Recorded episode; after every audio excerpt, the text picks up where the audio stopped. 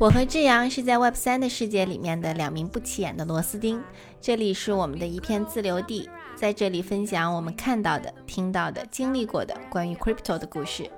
本频道的所有观点纯属两位主播的个人观点，均不构成投资建议。加密行业目前还属于弱监管行业，因此相关加密投资有极高的风险。如果不懂的话，请不要进行任何投资。Crypto investment is really high risk. If you don't understand it, please do not touch it. Anything we said today is not financial advice. Hello，大家好，欢迎收听我们这一期的 Cryptoria。这里是用简单的语言带你了解纷繁复杂的加密世界。我是主播 Vivian，我是志阳，大家好呀。Hello，大家好，今天是我在曼谷的最后一天。 然后我其实已经有点皮了，就是整一个在，就是整一个这个出差的旅程，我已经在外面待了两个礼拜了，我已经有点皮了。然后我明天要飞伊斯坦布尔，然后我发现我这一次的行程的安排安排的非常的恰当，就是就是呃整一个的。呃，我的 social 的强度是依次递增，嗯，对，然后就整一个 web 三的氛围和出差工作的强度，就是真的就是依次递增。就是在呃在香港的时候，我呃还有一点时间可以去安排安排每一天的工作啊什么的。然后，但是到了曼谷以后，就每一天每一天都在不停的见人，不停的参加活动。嗯。然后第二天就看见我去伊斯坦布尔的行程，就更是 full of calendar。然后昨天，对，然后昨天在那个一个酒会上又碰到其他人，然后他们就说：“你你明天要去伊斯坦布尔了？”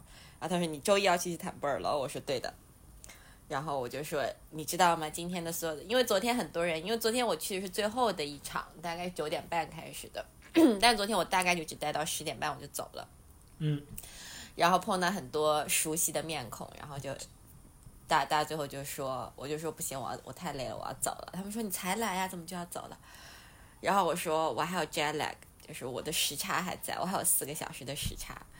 然后我说现在其实已经是我的 bad time。然后，然后，然后他们就说：“那你去伊斯坦布尔怎么办？”然后我就说：“我就说就就 let it be。”然后，然后我就现在的所有在曼谷的所有的行程都是 warm up。然后我说我要把我的精力全部都留到在伊斯坦布尔，所以就对，就整一个行程就很嗯。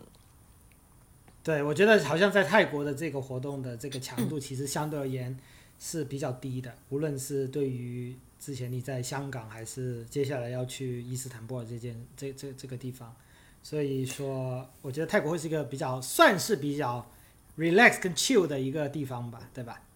其实并不是，就是它的 social 的强度其实是在的，但是由于它的客观条件，让你不得不 chill 下来。啊，这个，然后我觉得等一下我们 可以就这个话题去深入聊一下。我我觉得我们先从先从一开头来讲嘛，因为因为听众可能不知道啊，就是 Vivian 呢以前是在泰国住过半年的，然后呢他在泰国干什么呢？等一下他可以说一下。那么这一次啊故地重游，呃，回违了那么久，重新回到了曼谷，其实刚一下飞机前二十四个小时在曼谷给你的这个感觉有什么特别吗？老实说，我因为我我到曼谷的时候是晚上，然后我是从香港直飞到曼谷的。就是老实说，我下飞机的第一个反应是，我在怀疑我的记忆欺骗了我。啊？为什么呢？因因为以前我一直觉得曼谷挺好的，然后但是我我下来我下我下飞机的时候，其实。不像以前，就是乌泱乌泱的都是人。然后我这一次下来的时候，我慢慢的从机场，就是下了飞机过，开始往海关那边过，开始去呃过海关的时候，我就抬头往上面看，我就说这跟我印象中的曼谷是一个地方吗？因为它的所有的，你抬头看它的所有天花板全部都是水泥露在外面。OK，就是它 literally 就是水泥是什么样子，它的那个就是什么样子。然后我就一直都在想，我说，我就一直都在回忆，我一路上我都在回忆，我说，那些年我在的曼谷是这一个曼谷吗？还是一整个疫情让它让它变成了一个就是什么样的？是不是疫情导致了曼谷有一些改变？嗯然后后来我就在想，我说，嗯，有可能是因为我从香港过来，因为香港的机场非常豪华，嗯，是铺地毯的那种豪华。我在想，嗯，可能是有可能是我从香港过来，然后我开始到了曼谷，开始走，就是出了南湾行李出来了以后，就开始看见啊、呃有一些非常熟悉的场景，像什么有 True 啊，就是 True by the way 是这边的一个呃那个电信供应商。然后我就说，哎，那一条路就就是过来有什么呃卖电话卡的，然后租车的，然后各种不同的呃酒店的接机都在一种两边，然后我就开始慢慢往前面走去找我的接机，然后我就看那两边，我就觉得嗯，好像曼谷是真的有变，就是我觉得那几年的疫情可能对曼谷的冲击真的还蛮大。然后等到我哦，然后 by the way，我我这里一定要说一下，你知道我从香港飞曼谷的时候，我在飞机上面欣赏了一路的闪电。哦，那很好，这个这个体验肯定是非常的 unique 的。对，就是我当时就在想说，我说我我当时是闭着眼睛，我在那听播客，然后我就发现，因为我是晚上的机嘛，然后我就感觉什么东西我在那边闪，我说是发生了什么。然后我就抬头，因为我那架机是曼谷中转，它最终是飞迪拜的，所以它是大飞机，是 A 三八零那种大飞机。A 三八零的大飞机，它的那个玻璃是两层，就是它外面是玻璃，它里面还有一层，我觉得是那种钢化塑料，所以你是很就是，尤其是晚上，机舱里面又是灯，所以你是会看见，你是很难去看见外面的。嗯，然后我就看见我的飞机在上面飞，我下面的云层里面就是闪电。然后当时我就说，我当时就很慌，我第一次坐飞机坐到慌，就是我很担心。我当时就在我就在心里面盘算，我说，嗯，那个闪电我看见是在我的飞机下面，它 suppose 应该不会有一个闪电从天上打下来，打到我的飞机的翅膀。你这个就有点被害妄想症了。就非，所以我的整一个航程都是在闪电和雷暴的整一个环绕音里面，我完成的那一个航程。嗯，可以。对然后 anyway，这个然后，对，然后 anyway，我现在，然后我这一次到曼谷就就讲到我落机，然后落了机啊、我们因为我我们是订了接机嘛，然后订了接机，我本来这一次还是有点慌。因为虽然以前在曼谷待过，但是我在曼谷住已经是十年前的事情了。十年前的曼谷，其实你要说它，其实曼谷一直都是比较呃，就是很多犯罪啊什么的聚集地嘛。然后，但是十年前我在曼谷，我觉得我还是相对呃不是那么慌。就是我曾经在曼谷的时候，在荒郊野岭，我也敢打着车，不会说泰语，然后让司机带着我到处跑。当时可能也是年纪小，无知者无畏。然后这次可能年纪大了，我就开始怕死了。然后又加上最近各种各样的，你知道我来之前又是什么帕拉宫的呃那个枪击事件呐、然后我来之前，我爸我妈还在那说什么缅甸又在打仗呢，各种电诈呢的那些事情。其实我来的时候是很慌的，然后我因为我的机是晚上十一点半到，然后所以那个时候已经接近凌晨了。所以当时我就在想说，如果没有接机的话，我可能还是想要偏向是说早上就是白天亮了以后再往酒店走。我甚至都考虑过是不是要在酒店待一晚。嗯，然后，但是等我，但是我觉得那个都是我脑补出来的一些危险，但是就是老实说，在外面一个人在外面还是要注意安全了。就像我在曼谷活动再晚，我可能十一点左右我就一定也回酒店了，我应该我也不会在外面待多久。嗯然后我在曼谷全部都是用 Grab，我基本上、虽然经常会看见有很多亮着绿灯的 taxi，但是嗯十年前的我就是招手，然后还会还敢跟还敢跟出租车车司机司机说你不打表也不打表我就不找你，我就要换一辆车。然后，但是这一次就真的很怕，就这次就完全全，我宁愿等三十分钟的 Grab，我也不会去招手。嗯对，然后但等着我真的坐上了我的那个接机的司机，然后司机带着我我往前走的时候，其实我上上车的那一秒钟我还是慌的，嗯然后我就是我先用我做了一件事情，基本我们上次在印尼，我们一路上就是司机走着，我们是拿 Google 导航在导着的，就啊，生你也干了怕同样的事情。对，就生怕司机走的路跟我们的路不太一样。嗯然后我这一次呢，上上了车的第一件事情，我先看了他的导航，然后因为我的这个直接在 Booking 上面订的接机，所以他要先跟客人合照一张。嗯啊然后当时我，OK，对，然后他他还问我说我能不能给你拍张照，我要我我要发，我就发现他们在用 Line，然后 Line 上面全部都是泰语，我看不懂，我就有点慌。OK，然后我就打开了我的 Google，我就看了一下我 Google 上面的呃到达时间和他和他的那个导航的到达时间是不是一致的。啊然后我就发现啊是一致的。然后 Google 不是会给你导不同的路吗？就是根据当时的路况，它要给你不同的路。然后走到一半的时候，我发现他走了另外一条路，我当时就赶啊快要打开我的 Google，我说 我在说到底是他的问题还是我的问题？我脑子里面已经开始在想，如果他走的路跟 Google 不一样，我应该怎么办了？然后后来啊发现啊，他走的是 Google 导的另外一条路。OK，然后就发现这一切都是我的脑补，但是我还是很庆幸，我还是有这个危机意识。嗯，然后对，然后就住到酒店，就接下来一切都比较顺利。然后呃，我我应该是在曼谷的第三天，我才找回到曾经我住在曼谷的感觉，就是我对曼谷的整一个的那种好感和曼谷给我的整一个非常 chill 呃和安全的感觉，我才又找回来。我应该是在曼谷的前两天，我都是整一个人都是非常没有安全感的。嗯然后可能是因为东南亚国家天生就会给你一个它比较不安定的感觉，我觉得那个可能是一种刻板印象，也有可能是因为它这个地方就是脏乱差。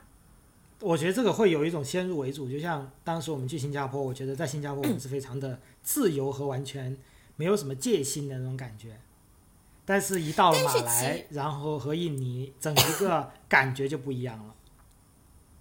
但是其实，在新加坡，你看我们半夜去 Little India 那些小巷子里面去找吃的的时候，其实我还是慌的，哦，就是尤我一其是我点都不慌看 啊，是吗？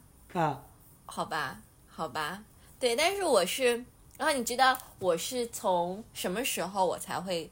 我是有一天，呃，我的酒店旁边就有一条那个小吃街，就是那种 hawker center，嗯就在我酒店后面那条巷子里面。然后有一天呢，我就去出去溜达了一圈，我就在想说，我就去那些地方吃个东西，但是。我至今没有拉过肚子，所以这件事情非常好。我在那边吃了很多生腌，我没有拉过肚子。嗯然后我就走到了后面，我走到后面，其实他们我不会讲泰语，我到现在为止，我就说我的泰语的记忆。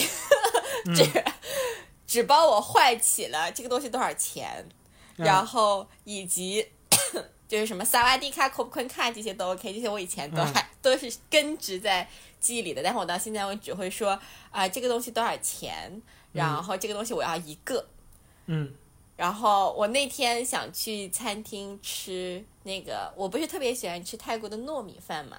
嗯我曾经还会说糯米饭，现在我连糯米饭也不会说了。我曾经也会说说说说说水，就是 bottle 喝水 water 的水这个啊水对 water 的那个水，我曾经也是会用泰语表达的，我现在也不会了。嗯好，anyway，然后有一天我去到我酒店后面的那条小巷子里面，然后呢，我就随意性的找了一家吃粉的，然后，但是我觉得他们家应该吃，但我觉得他们家应该是当地人都去他们家吃那个嘎抛，啊，嘎这抛就是炒猪肉粒，就是 basil 是什么千层塔，千千层层塔炒，嗯，对，千层塔炒猪肉的那个饭。嗯但是因为那天我去的时候是早上十点钟，我是我早上实在是没有吃粉的那个想法，嗯然后呢，我就点了一个我从来没有吃过的粉，是看图说话。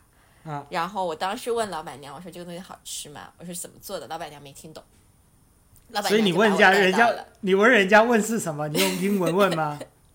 对，那你问对吧？OK，因为他最开始是用英语跟我来沟通的，他问我 How can I help，然后问我说你要吃什么，我就啊 suppose 他是会英文的哈。Anyway，我就问他这个东西好吃吗？巴拉巴拉巴拉，然后他就哈就是无知的大眼睛就看着我。嗯好，然后呢，我就觉得好吧，他听不懂，他听不懂，他就把我领到了他们的做菜的那个，就是泰国的摊贩上不是有很多食材都会摆在那里嘛，对，然后他就会告诉我说这个东西是用什么东西做，然后他问我要不要他们那种烤炸猪肉。OK，泰国那个炸猪肉是很好吃的那种猪我觉得是猪颈肉。猪颈肉，猪颈肉，对，嗯然后他就问我要不要，我说要。然后他问我要不要，然后他就拿钱问我 this，我就说哦，我就点点头要。然后，然后他又问我，他他就又舀起一勺，应该是猪肉末。然后他就他，然后他就转过头来看着我，就也点点头。你知道，就是全是肢体肢体语言的沟通，对。然后呢，但是那个东西很难吃，那是应该啊是我在泰国吃过最难吃的一餐饭，可能是我对。我早上其实不是特别喜欢吃油的东西，嗯，太 heavy 了。那你知道他们会放，他们放那么多东西，然后他是用清汤煮的。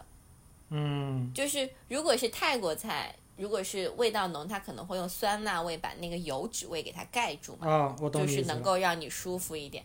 但它因为它那个是清汤，但它里面又放了很多猪肉啊什么，但是猪肉都是都是提前做过的。嗯然后所以它是其我是吃得出那个猪油的那股不是香味，是猪油的另外那股骚味，嗯对，就是那种我不知道那个怎么形容的那那那股味道。嗯然后我就只吃了两口，我就没有再吃。然后，但我就一直都在看。我这一次因为一个人的旅行嘛，然后嗯我就特别喜欢看我周围的人。然后呢，我就看见这个这家摊摊面前摆着一大袋青芒果。嗯我我一直以为这个东西是要靠是要卖的，嗯然后但是我当时又不太好意思说这个东西要怎么买，嗯，因为我可能大概率是因为我觉得我表达不清楚，我觉得然后就怕又又又踩坑是吗？就像你刚刚吃的猪肉一样。对，我就怕又踩坑。然后呢，就有两个五大三三粗的泰国男人，嗯然后他们吃完饭了出来以后，就拿了一个小盒子，然后就在那边使劲的夹那个呃那个青芒果。嗯然后我就一直在看，一直在看着他们。然后那两个人可能看见我在看他们，然后因为可能我当时的表情就比较傻，比较什么？一直在看我，就比较傻。然后就可能那个表情就是就是，如果那个上面有字幕的话，我觉得我脑袋上面应该在写：我靠，他们在干什么？我靠，这两个人他们在做什么东西？那个东西好不好吃？然后这个东西到底是什么？我觉得可能我脑我可能我的头顶上面就是这些话。啊哈，然后呢？然后，然后那两个就一直在看我，然后就就跟我蹦了两句英语，然后就是说 “try it, it's free”，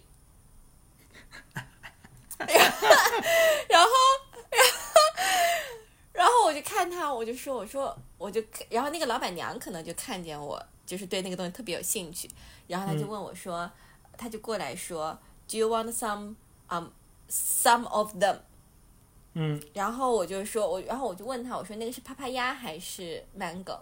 然后他说是 mango，嗯他说你就自己去拿就好了。我就说好的，然后我就过去捡两个，啊、那个青芒果好好吃，好好吃。对，就是你吃没吃过青芒果？好像没有吃过，我只吃过青木瓜。就是啊，就是你没有吃过，你只吃过成熟了以后的芒果。对对对，没错没错。那个青芒果就是口感是有一点点酸涩，嗯然后它是有嚼，它是脆的。嗯然后但是又有芒果的香味，OK，然后再配上他们的辣椒跟盐。嗯。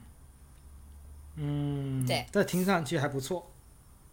对，然后我就在，然后我那天我坐在那里吃饭，然后旁边就有卖那个椰子水的，然后我就买了一杯椰子水，然后但是它那个椰子水是封口的，啊我就我就打不开那个东西，因为又滑，然后我就、嗯。我就打不开，然后那个老板娘过去给其他地方送餐的时候，就看见我一个人在那里跟那个椰子水奋斗，然后他就转过来说，他说 May I help you？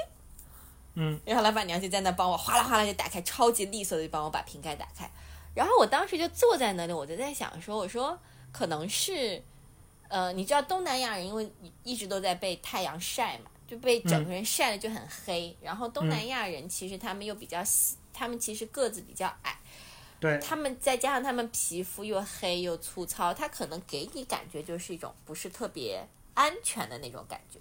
嗯，而且东南亚人其实某种程度上他们的边界感很差，他们会盯着你看。对，对，我觉得可能是因为这些东西，就让你感觉这个地方不是特别安全。嗯但是其实后来我我我待下来的，我我其实是在那个小摊贩上面吃完早餐以后，然后我才开始找回来了我在以前在泰国的那种感觉。嗯，就是其实只要你自己不去作死，你不要去那些不该去的地方，嗯，就是其实就没问题了。泰国的大部分的民众其实都是比较善良的，但是嗯我觉得每一个人出来以后的这种防备心还是需要有的。因为我我到现在为止，我包上的那个警报器都一直都是挂着的。嗯，我出门我出门从来没有一次是把它摘下来过的。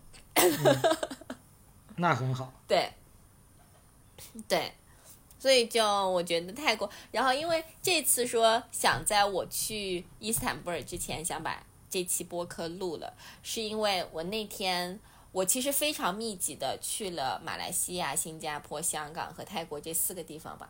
这基本上其实是应该是东南亚，除了像菲律宾跟越南。哦，by the way，我有我我碰到了很多人都邀请我去胡志明市看一看。哦，对对对，这次越南也有活动，我也看到了。对他们都有在邀请我们去玩一玩，然后我就说，我就看他们，我就说 keep me safe，然后他就说我会的，我会的。他们说你不要担心，不要担心缅甸那些事情。他说胡志明市是安全的。我说嗯，我说跟着 local 我就放心，我自己我着实都不太敢去。可以可以，所以所以你回到这个曼谷之后啊，就是在第三天才找回这个感觉，我觉得这是这是一件很有趣的事情，因为我觉得不是所有人都有这种故地重游，尤其尤其是在啊、曾经住在某一个城市，然后在暌违多年之后重新回到这个城市，去感受这个城市的变化和它现在的氛围。那么这一点我其实觉得是一个很好，是一个幸运了。那么另外一个事情，其实也就是我们一直都在聊的问题，就在于说，你感觉曼谷的这个 Web 三的氛围怎么样，或者曼曼谷的这个整个泰国，尤其以曼谷为首的这么一个这个加密行业的整一个生态是怎么样的呢？我觉得这个事情可能要从两个方面来说吧。第一个方面呢，是我想先 echo 一下刚才我我没说完的话，就是因为我这次非常密集的，呃，就在这两个月里面，其实去了东南亚的大部分地区，嗯，除了越南跟菲律宾还没有去，然后其他其实跟 Web Three 相关的。呃，哦，还有印度尼西亚没有去，其实剩下的一些和呃，就是 Web Three 相关的一些地区，其实最近都有跑一遍。嗯，然后我觉得，呃，你的这个问题可以从两个方面来来聊一下。第一个方面，我觉得可以先从就是这几个地区的差异性上面可以来聊一下。我觉得他们这几个地区的差异性非常非常大，嗯，真的非常大。然后我觉得地区的差异性也会影响到当地人。影响到当地人，其实就会影响到这些新兴的行业。嗯，对，然后可能就是接下来我就可以再聊一聊我这两天在曼谷的 Web Three 的圈子里面混的一些一些小感触。嗯，呃，先聊一下这几个地区的区别，因为嗯，马来西亚其实我们没有去 KL，所以也只是在那个地方叫什么 JB，就在新山 JB 溜达，新山对，就在新山新山溜达了一下。那其实呃，新山就可能就可以一笔带过，新山就是国内，我觉得连国内五线城市都不算。我觉得可能就是国内的一个乡镇嗯，吧。对对，我觉得应该就是国内的一个乡镇的这种基础设施的一个地方。嗯然后就所以那边 JB 其实是没有什么呃所不所谓 Web Three 的。嗯。但是 KL 我这次其实有有有看到一些程序员，嗯，马来西亚的一些程序员，然后马来西亚的一些呃社区，然后他们是有来这一次，他们是有来这一次的曼谷的这个 FinTech Week 的，啊，这是曼谷的这个 Blockchain Week，对，对曼谷的这次 Blockchain Week，所以就呃，我觉得可能下一次可以去 KL 看一看。嗯。嗯，然后呃，就说，所以这次就特别想聊一聊香港、新加坡跟曼谷。呃，我觉得这三个地方，如果让我用一句话来总结，我那天想了一下，我那天就说我今天要录这一期播客，我在嗯想，我要是每每一个城市都用一句话来形容，我应该怎么形容它？后来我想了一下，嗯，我觉得是这样形容？对，就是我觉得香港是一个呃为金融而打造的一个城市，嗯新加坡是为政治，嗯，曼谷是为生活，我还以为说曼谷是为爱。没有，曼谷是为生活，就是怎么、怎么说呢？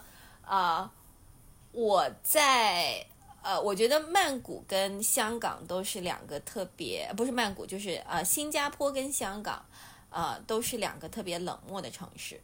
嗯这两个城市的呃，怎么说？这两个城市的节奏都非常快。嗯，但是我觉得香港是比新加坡有人情味一些的。嗯，像在嗯香港的街，我这次上个礼拜在香港，像在上香港的街市上啊，呃，好多人这次问我说我对香港的感觉怎么样？因为以前我没有我没有在香港很长期的待过嘛。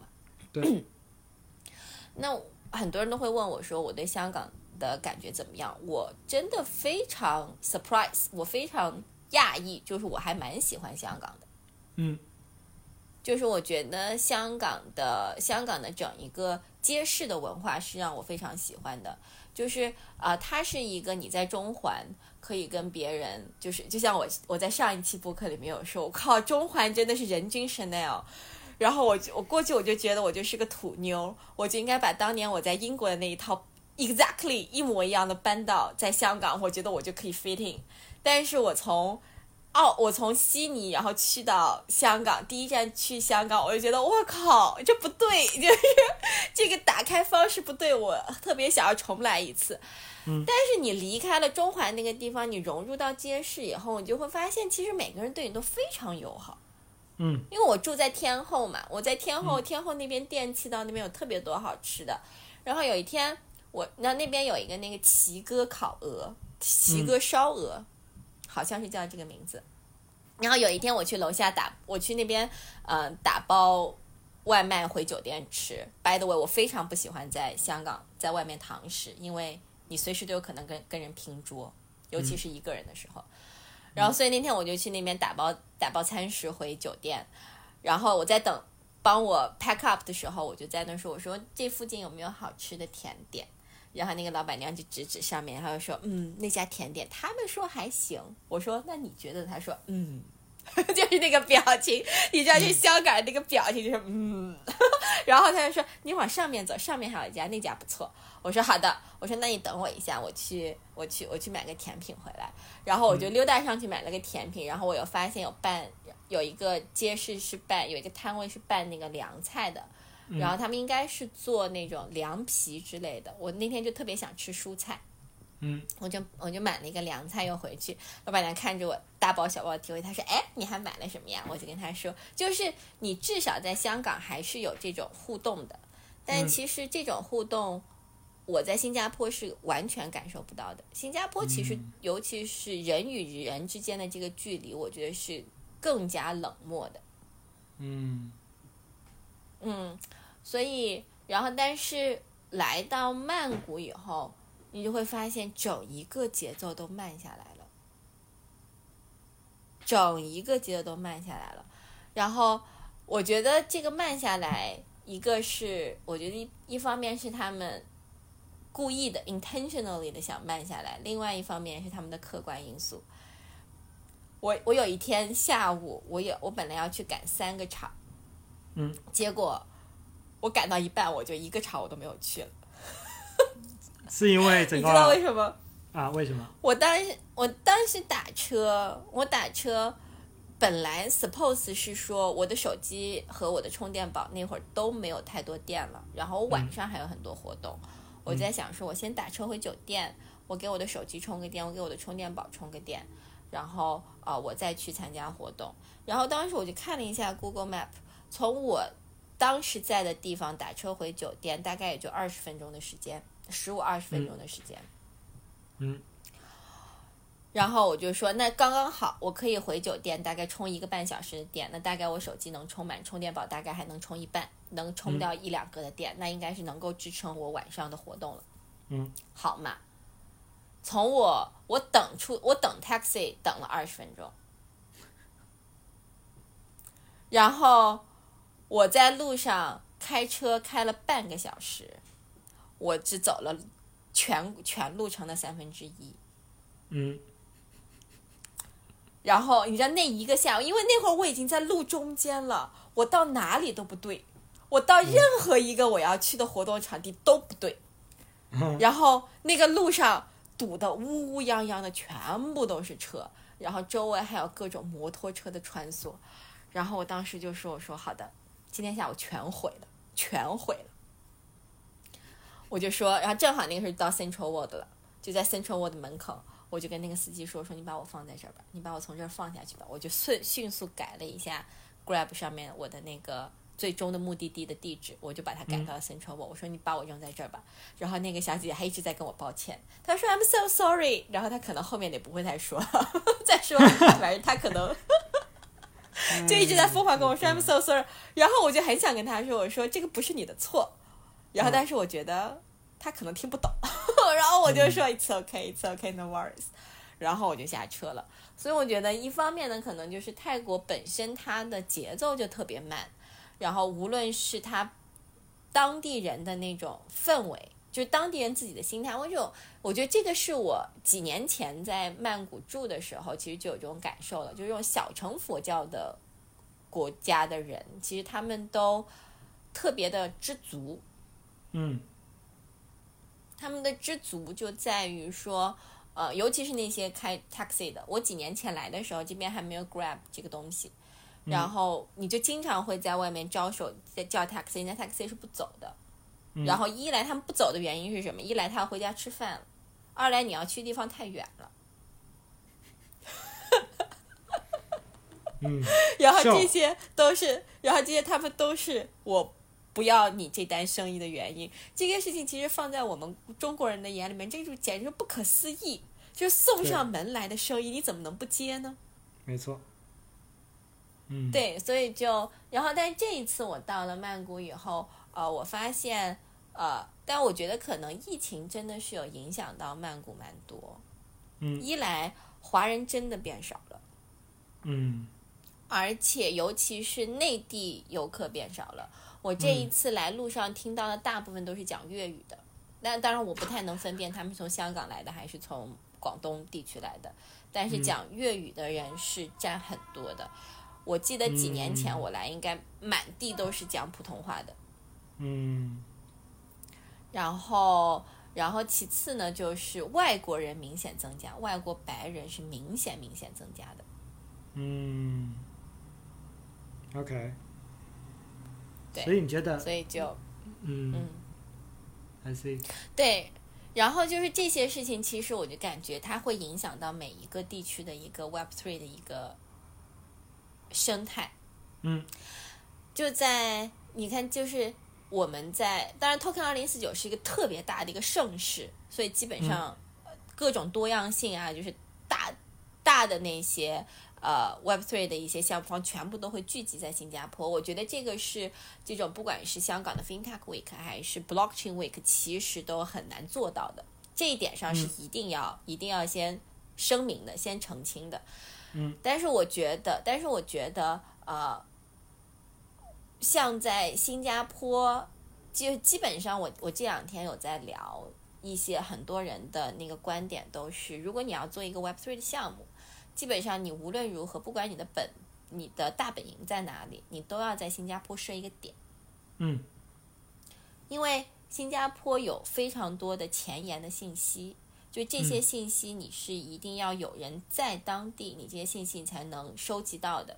嗯，所以无论是你的这个项目要不要落地在新加坡，你在新加坡都需要有至少有一到两个人，嗯，他能够把这些信息对接给你。然后其次一些专一些专门针对于 Web 3的一些基金呐、的这些，其实都是会落地在新加坡嘛。嗯然后呃，其实你就会你能感觉得到，就是新加坡的 Web 3的一些项目，它多样性特别强。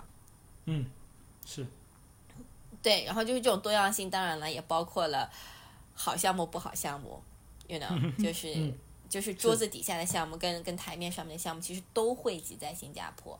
那这个事情呢，就是如果你是一个能够把持得住自己的，其实你是可以看从这些项目里面看看到整一个行业的一个趋势的。嗯所以就是它的多样性特别强。但你在你在香港呢，呃，有你在香港呢，它其实更多的都是政策层面上面的东西，它就非常宏观，宏观到呃，但是他那些参与到这些地区的一些 Web Three 的项目都是大项目，嗯都是 Web Three 行业的龙头。那龙头出来呢，其实大概就是说啊，我们会我们会就是呃跟着政策的风向走，我们就出来表个态。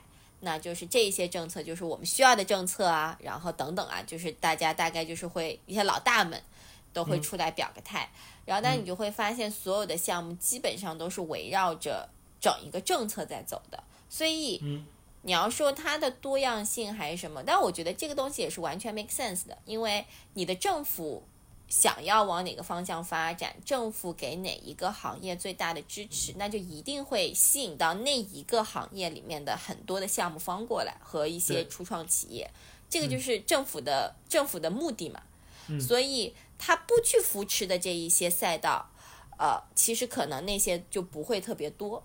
嗯但是他们就会有一些衍生的赛道。你看，像这一次我们在香港就很明显的发现，像游戏啊、艺术啊，呃，然后然后再包括一些金融产品呐、那其实这一块在香港的发力点是非常大的，对吧？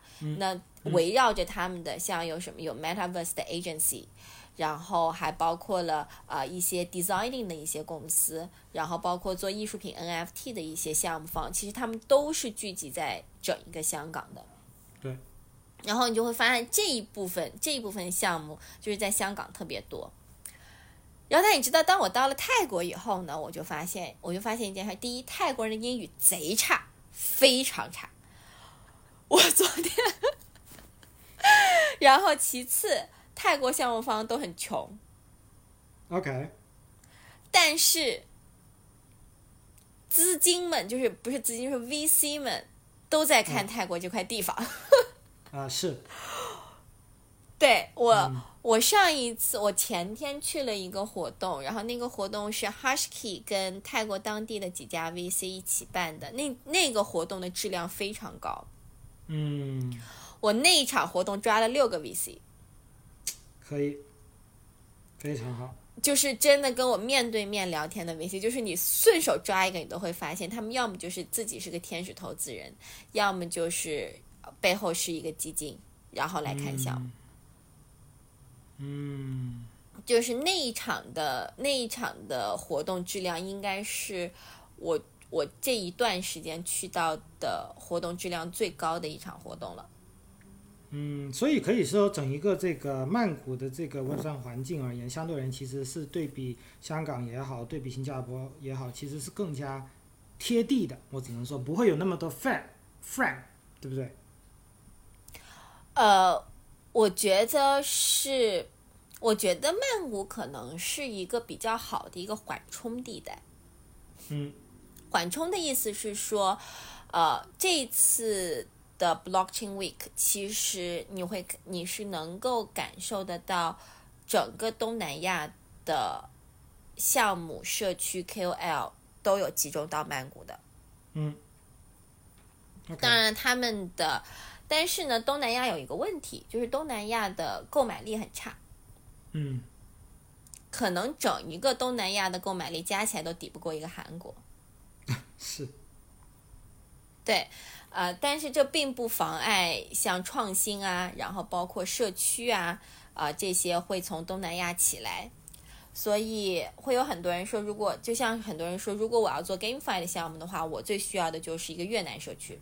嗯，就是我觉得这个都是有原因的，就是呃，我觉得 Web3 某种程度上面是个非常现实的一个行业，它把每一个地区的用户三六九等分得非常开。没错，是，就是东南亚的呃社区，东南亚的用户可能大部分只会是说，呃，他们羊毛党居多，那么他们可能大概率就是来给我充数的，给我充门面的。但是如果当我真的要开始发 NFT 了，当我开始要要真的开始发 token 的时候，那可能我那个时候会去主打的就是像韩国、日本这种高质量的这些社区，那么。会让他们就是他们的购买力比较强，但我觉得这个肯定也是跟呃美跟就是地区之间的经济上面是挂钩的。对，没错。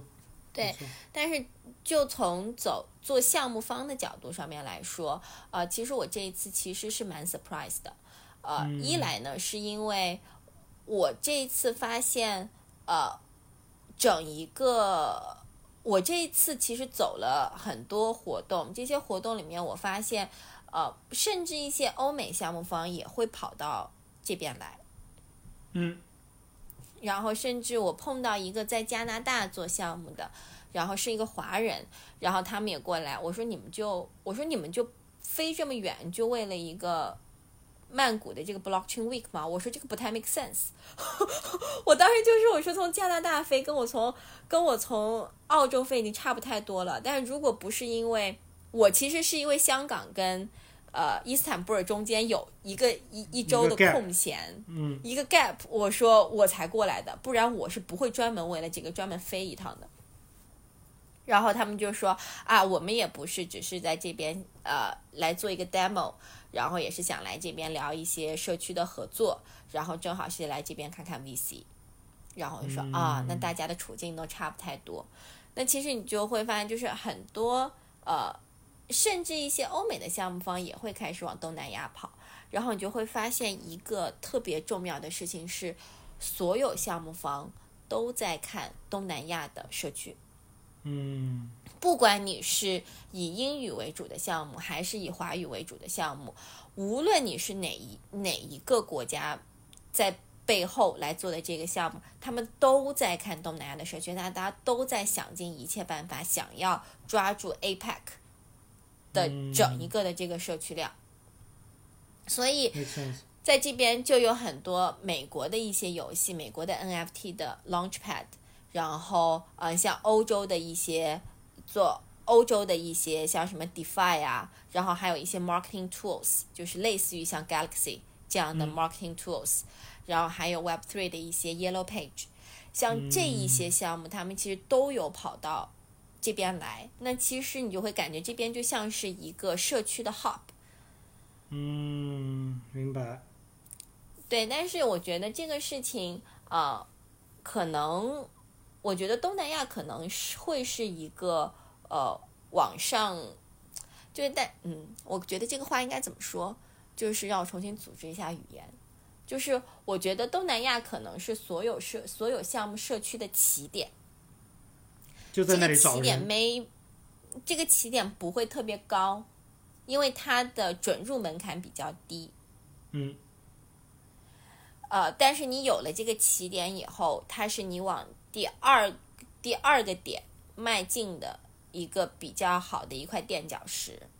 嗯，OK，make、sense。对，对，然后呃，说回到呃泰国本身，其实泰国人你就会发现，因为他们的性子比较慢，然后你就会发现，其实呃泰国人他们把差不多和 Just So So 嗯的这个信念，我觉得是贯彻到底的。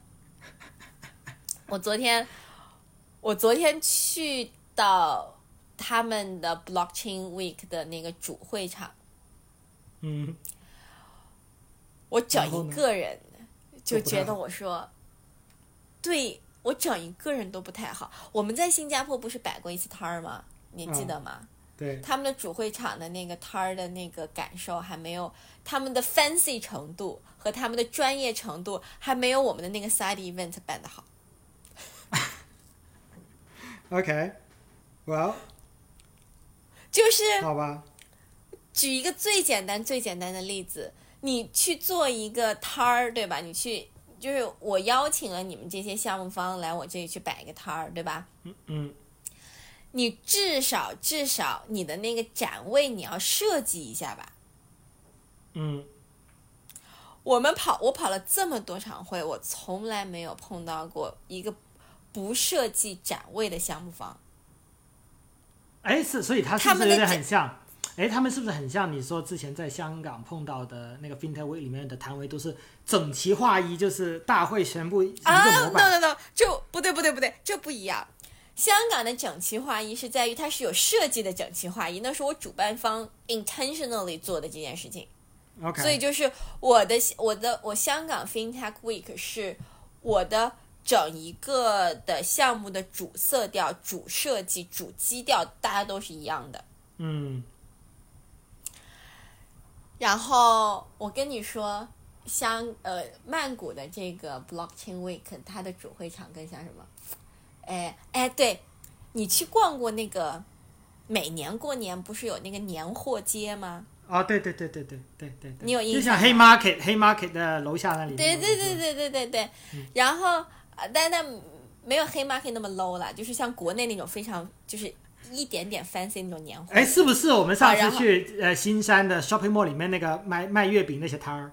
啊，对对对，就就类似于那样。然后他们那种年货街是不是就是都是有一个棚，对吧？对然后其实你它就相当于就是每一个人的那个展位嘛。嗯。人家一个卖月饼的，然后卖猪肉铺的，卖什么海鲜干货的那种年货街，人家都会去装修一下人家的那些抬头，对吧？嗯我跟你说，人家就是曼谷的 Blockchain Week 的这一些这一些展商们，啊 他们的整一个的那个他们的摊位就是一张椅子上面挂了块，不是，一张桌子上面铺了一块黑布，放了两把椅子，That's it。可以的。然后那个他们的展位上面的所有那个 title 就是主办方给的，就是两块破纸板。哦，我有录下来，我有录下来，就是大家可以去 vlog 上面看，回头等我剪出来。嗯然后，然后最搞笑、最搞笑、最搞笑的是，就是美国不是有那种，就是就是我发现不是美国，就是各种游乐场里面不是会有那种骑公牛，嗯，对就是它会有一个机器，然后就使劲甩甩甩甩甩，一直到把人看谁能在那个牛的身上坚持的时间最长，就不被甩下来嘛。对对对。然后他们放了一个这个在在大中间，啊？我觉得可能是趣想呼应一下，想要牛市赶快回来。啊，OK，make、sense，那是 make sense 的。对，哎我去然后就。就就真的好逗。然后在这边，然后在这边就会发现就，但是他们这边的项目还蛮好玩，就是有 sandbox 有过来，然后但是 sandbox 啊，呃 Sandbox 的在泰国，但我感觉 Sandbox 泰国他们的整一个，因为我去了 Sandbox 在香港，所以我就不在我就不予置评 Sandbox 在泰国了，就是完全不是一个量级的。那肯定啊，他们属于不同的这种子公司嘛，子公司嘛，他们的不同。毕毕竟香港是 Sandbox 的一个大本营了，所以就 Sandbox 在香港做的做的那那那那几场活动就非常棒。然后在这边，在但是在呃香港的 Sandbox 更注重的是游戏，然后在曼谷的 Sandbox 他们做的更多的是偏艺术方向的。哦，OK，啊，那是蛮有趣的。对他们就像那个呃 Gal，就像就像那个嗯 Gallery 一样。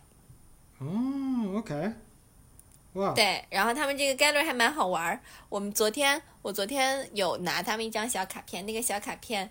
啊，我有放在我的 ins 上面，你可以回头去看，在我的 ins story 里面。然后它就是你，你一扫它那个二维码，你用 ins 一扫，然后它就是一个三 D 的东西就会蹦出来在你的摄像头里面。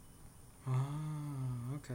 然后他们在他们在 Galaxy，不是他们在他们在 Sandbox 里面做的那个 gallery，它那个 gallery 是全是 NFT gallery。嗯。对，然后所以整一个呃就非常。契合，就是 NFT 和 Sandbox 的整一个那个设计感就很契合。嗯，对。我觉得这可能是就是每一个不同地方的一个特色吧。可能搞不好我们到时要去什么像马尼拉呀、胡志明市啊或者河内的这种区块链的这种大会，估计应该也是跟这个泰国差不多。我觉得。没去过，但是我有 see。对。我觉得，对我觉得还是蛮有趣。所以我觉得这一次我们跑到呃泰国来，我觉得收获还是蛮大的，因为至少呃，我觉得我这一次跑完这一次，我已经把整个东南亚的社区啊、KOL 啊，我觉得我都拉下来了，所以一切走的都还蛮顺利。对，那就好，那就好。所以就是说，接下来呢？啊，很明显，你接下来要去的就是伊斯坦布尔了。我觉得这三个行程应该是每一个地方都会给你这个冲击会不太一样。所以，所以有一个问题我想问，你觉得泰国会是东南亚未来的一个重要的一个 Web 三的基地吗？不会。OK。不会，东南亚一定是在，我觉得东南亚的基地一定是香港或者新加坡。我觉得很有可能就是两者并存，然后像什么印尼啊、泰国啊、越南啊，我觉得他们都会自成一派，但是他们一定不可能跟新加坡、跟香港去做抗衡的，这个是不用想的，因为我觉得 Web Three 一直都是不不不只是 Web Three 了，就是任何一个行业都是以本国的经济作为基础的。嗯，你经济越好，你才在任何一个行业你才会有话语权。那尤其是 Web Three 本身就是一个呃，无论是说它本身的金融属，就是从呃狭义一点来说，Web Three 它的就本身就是一个金融属性特别强的一个行业，嗯，还是广义上面来说，它是 Future Internet，嗯，呃，从这两个定义上面来说，我觉得它都不是像泰国啊，呃，这种越南啊。这种第三世界国家有能力能够翘起来的一个行业，他们也只会是说，在这个行业往前发展的这个过程当中，由于在东南亚有香港有新加坡，那么呃有这么一波早期的红利，那他们可能可以是一个早期红利的分享者，但是他们以我我不我不认为他们是能撑得起来这块红利的。所以他们就等于说搭一个便车，搭新加坡搭个顺风车，对，嗯，对对，搭一个顺风车。然后我觉得，对我觉得基本上就是这样。但是就还是那就还是那句话嘛，我觉得呃，在 Web Three 的这个，我觉得 Web Three 其实呃，或者是说任何一个行业，它其实都要分两端来看。一端就是它的 supplier，就是我什么样的人给这个行业来供给项目，嗯，就是来供给产品。然后一端其实就是 consumer。那我觉得东南亚像泰国啊、印尼啊这些地方，他们可能更多的会给你贡献的是 consumer。嗯我觉得这个 consumer 更多的是在于说，呃，其实就像早期互联网，呃，它其实是扁平化的一些东西，让嗯曾曾经很难被普通人、普罗大众企及的一些产品或者服务，它成本变低，然后同时能更容易的被呃企及到。嗯那我觉得 Web Three 呃是 Web Three 是更进一步的扁平化，因为它嗯主打的就是去中心化嘛。当然了，所以我就说我不是一个极端的去中心化坚持者，我觉得所有东西要秉持一个中庸之道，就是是 得要有一个限度，但是它至少还是，但是它是大趋势，一定是会更扁平化一些。无论是一些从产品还是服务上面，它的可企及度以及它可获得这些产品和服务的一个成本，我觉得都会进一步的降低。那我觉得这一些是对于这种低收入国家他们非常需要的一个东西，而且也是、也是他们的 incentive。这个也是为什么到现在为止，我觉得整一个东南亚地区，他们对 Web Three 的开放程度其实是大于所有的发发达国家的。对，因为他们非常需要这个东西，就是他们穷啊。其实说白了就是他们穷。Web Three 给了他们一个呃更多的可以，无论是去赚外汇，是从赚外汇的角度上面来说，还是说我去增加我的一个新的呃收入来源，呃，Web Three 都是一个他们一个特别好的一个出路。所以我觉得他们一定是呃东南亚的这些低收入国家，应该会是 Web Three 的很好的一个呃流量入口，或者说一个嗯 consumer、就是消费群体的一个入口，但是他们变不成，他们变不成庄家，你懂吗？嗯，懂，他们只能是他们只能是赌桌旁边的那些玩家，但是跟他们着大家变不成一起玩。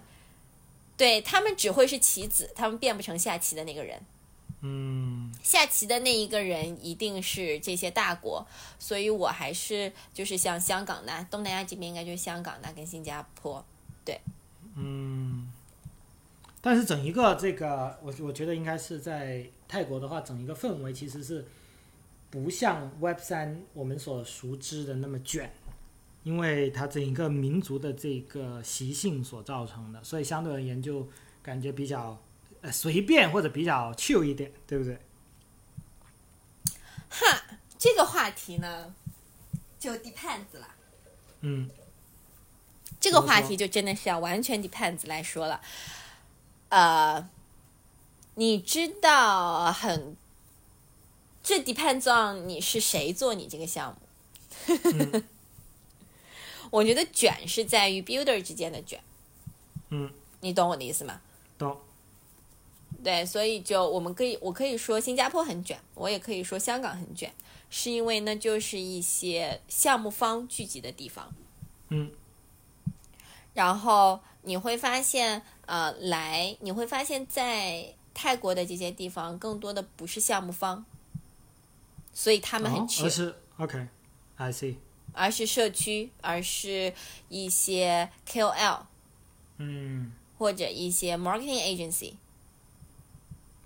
嗯对，然后呃，但是你会发现很多华人背景的项目，其实有在泰国落地很多。嗯。所以你这次有碰到华人项目吗有还蛮多，？I see。还蛮多。所以就这次的就纯聊项目的话，其实背就是项目跟 VC，其实华人背景都特别多。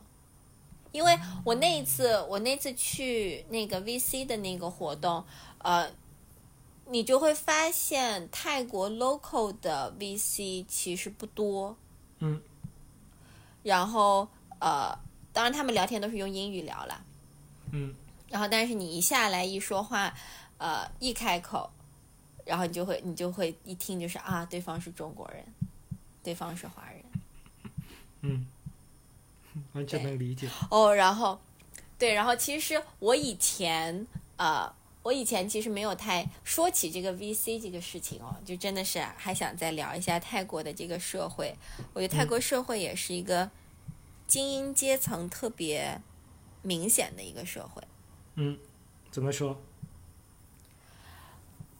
嗯，就是你有你你在网上应该看到过一个段子，就是你在印度你是看得出来这个人的种姓的。嗯，就是你就看脸就好了，你是看得出来的。嗯。呃，你在泰国其实也差不太多。哦，OK，I see。就是这个，就是如果你看见这个人，他就是那种感觉，就是你一看那个人，你就能知道啊，他是一个受过高等教育的。然后你再去看其他人，你就知道啊，他们就是一个比较 general 的一些泰国人。嗯，就。就这个感觉，我觉得我以前在曼谷的时候没有太多感受，可能以前我在曼谷的时候没有跟泰国人那么紧密。嗯，我以前在曼谷的时候可能对，可能身边都是一些华人，然后要么就是一些白人，就没有跟泰国当地人这么紧密。因为这一次是进入到泰国的整个社区里面嘛。然后他们的整一个 Web Three 的环境里面，其实就有一个很大的感受，就是，呃，泰国人就是一看你大概就能知道啊，这个人他其实呃受到的教育都比较会比较好，就是他们有一个非常明显的特征，就是所有在泰国做 VC 的，他们英语都特别好。嗯，就是他们跟我可以无障碍交流。但是你如果他们当地是做项目的，其实如果是泰国当地的项目，他们的英语水平都很差，几乎是不会说英语的。我跟他们说英语，就是要么呢就是会说一点点，但是我跟他们聊天就要一个字儿一个字儿的慢慢说，不然他们会 get 不到。而且泰国人有一个，我我我有一个我特别不喜欢泰国人的一点，就是泰国人他们不他们会不懂装懂，就是他明明没有听懂你说什么，然后他明明就像，对，就像如果是我觉得正常来说，如果我碰到一个英语是母语的人，如果他跟我说话说太快，或者说我没有 get 到，我会跟他说，我说你能不能说慢一点，嗯，然后你能不能呃再说一遍。我没有 get 到，我没有 follow，泰国人就会瞪着他那双非常大的眼睛说啊，我懂了。然后当你再跟他聊下去的时候呢，你就会发现他其实根本没有，他其实根本没有懂你刚才在说什么。就这个沟沟通成本非常高，非常高。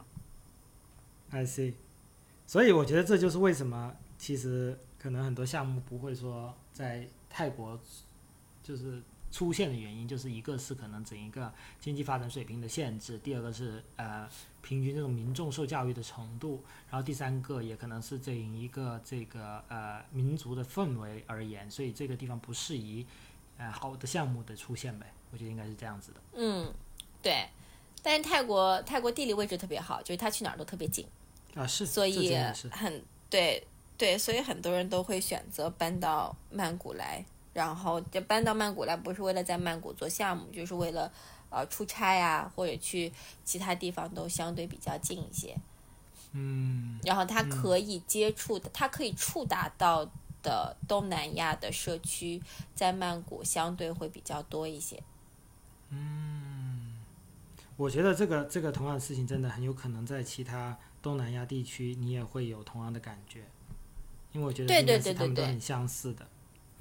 对对对，因为这次来你会发现有很多人，他们就是住在嗯住在像马来西亚啊这些地方，然后但是我觉得曼谷泰国相较于那些地方，可能有一个比较好的，就是它本身就是个旅游国家，所以它的这些基础建设会相较于其他的地方会好很多。嗯，是，而且它的整一个就是我觉得。尤其在整一个居住范围，只要是在你有一定的这个经济条件情况下，其实你可以过得跟在西方国家是呃，比西方国家其实相对而言条件会更好的，以一个相对低廉的一个生活成本而言。对，就更 affordable，就是这个是毋庸置疑的。就像我在曼谷的这段时间，我是感觉比我在悉尼住的舒服的。嗯，就是我能触达到，就像我这种喜欢逛街的人而言，我到了曼谷，我觉得啊，我回到了一个我可以好好逛街的地方。我觉得我，我就像我当年住在伦敦的感觉一样，就是你随时可以触达到所有你想要的一些东西。然后你在悉尼那种感觉是啊，这个东西这个牌子悉尼没有啊，这个东西啊这个牌子好嘛，要从整个澳洲撤柜了。我就会发现你想要的东西就都在在在悉尼都找不到，然后但是你到了曼谷，你就会发现 everything Is there- everything，无论是欧洲的、美国的、日本的、韩国的 everything，嗯就这个，嗯，对，就是一个它的生活的便捷程度，然后以及呃你可入世。我觉得，尤其是像我觉得，如果你要聊到生活来说的话，我觉得像我们这一代人，或者说我自己的一个生活观念，其实就是，我觉得我不太需要那种非常大富大贵的生活。嗯呃，我觉得赚钱对我而言是个爱好，但是我不是说我要去满足我的某一个物欲啊，或者欲望，说要说我一定要去赚钱。然后，但是我觉得我更想要的就是一个呃平静安稳，然后同时又非常便捷的生活。嗯，我觉得在曼谷这个是，就是我我既想我想出世的时候可以出世，我想入世的时候随时可以入世。嗯，我完全懂你这意思。对，在悉尼就是一个你想出世的时候随时都可以出世，你可以随时去一个山里面，但是你想入世的时候就非常难了。是，这个倒是真的。对。嗯，但是在曼谷，但是在曼谷的感觉其实就是，呃，曼谷是我我最喜欢曼谷的一点就是，举一个最简单的例子，曼谷的 shopping mall，曼谷的 shopping mall 里面，你可以去吃人均上千铢的一餐饭，嗯，你也可以去吃人均一两百铢的一餐饭，它你也可以去吃它的 food hall。丰俭由人。就对，就是就在同一个地方，然后它的食材也差不太多。当然，它肯定会比街边干净一些，但是它肯定会被会有一些街边的一些溢价。但是总体而言，呃，你在同一个地方就 depends on you，你想要什么样的东西，而且没有人会 judge 你，就觉得任何一个选择都是 OK 的。嗯嗯对，所以我觉得这个是大部分人会选择曼谷的一些原因。然后呃，但是我目前为止让我在曼谷很不舒服的一点是，曼谷因为曼谷的大麻合法化了嘛，嗯，所以因为曼满街都是麻麻遍。街都是叶子店，倒也没有麻。我觉得他们是不是我这个我不太清楚，但是我没有闻见大麻味在路上。我觉得他们可能是有一个限制就是呃，你可能只能在我的那个店里面来吸食。啊，了解。有有这个可能性啊，但是就是真的两三步一家，两三步一家，就是这个是让我，呃，当然了，可能荷兰也差不太多。嗯，不过你有时走在澳澳呃悉尼的街头，其实也能闻到这种大麻味的。嗯，对。然后就是呃，另外呢，就是说曼谷特别吵，所以在曼谷想要找到一个好的居住环境，其实还是蛮重要的。然后曼谷的就是、曼谷的公共交通其实不是那么发达，就还 OK，但是没有到说比较发达的一个程度。所以在曼谷的出行，而且曼谷真的好堵啊！我真的，我我我几年前来曼谷的时候，我从来没有感受到曼谷这么堵。现在感受到了。这一次我真的觉得，就全世界的赌城啊，这件事情真的真的不是吹的，真的真的不是吹的，就真的已经堵到了你怀疑人生。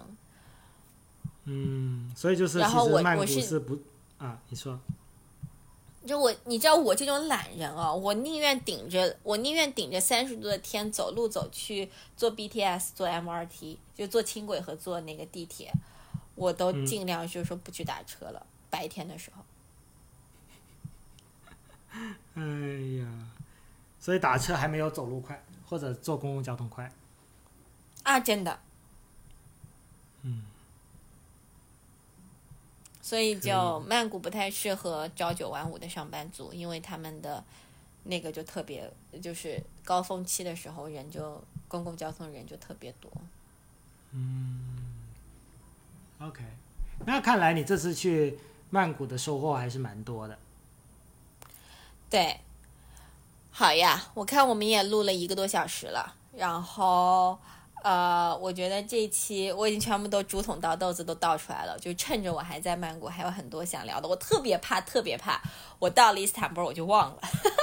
我也觉得有有可能，有可能你会忘，因为伊斯坦布尔又是会是另外一个文化冲突的文化。对，完全是另外对。然后我其实还蛮期待，因为我离开欧洲已经很久了，我一我从一七年。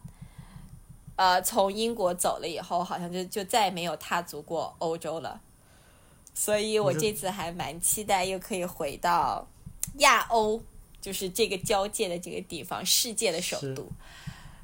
对对，然后就好吧，那我们这期节目就这样喽。OK，先聊到这里然后我们对，然后我可能下一期就看我在伊斯坦布尔的时候录，还是说。等我回到悉尼的时候再录。好的，没问题。好的，那我们这一期就先到这了，感谢各位收听。好，感谢各位收听，大家可以在大家目前可以在 Spotify、呃苹果 Podcast 和小宇宙找到我们，然后我们就下周下期节目再见了，拜拜，拜拜。The gypsy style brings me a smile. Oh, how that swing taught me to sing makes my life worthwhile. How that music gets me high, brings tears to my eyes. My hips are swaying side to side, my lungs they holler high high. It brings the people out tonight. I need that swinging.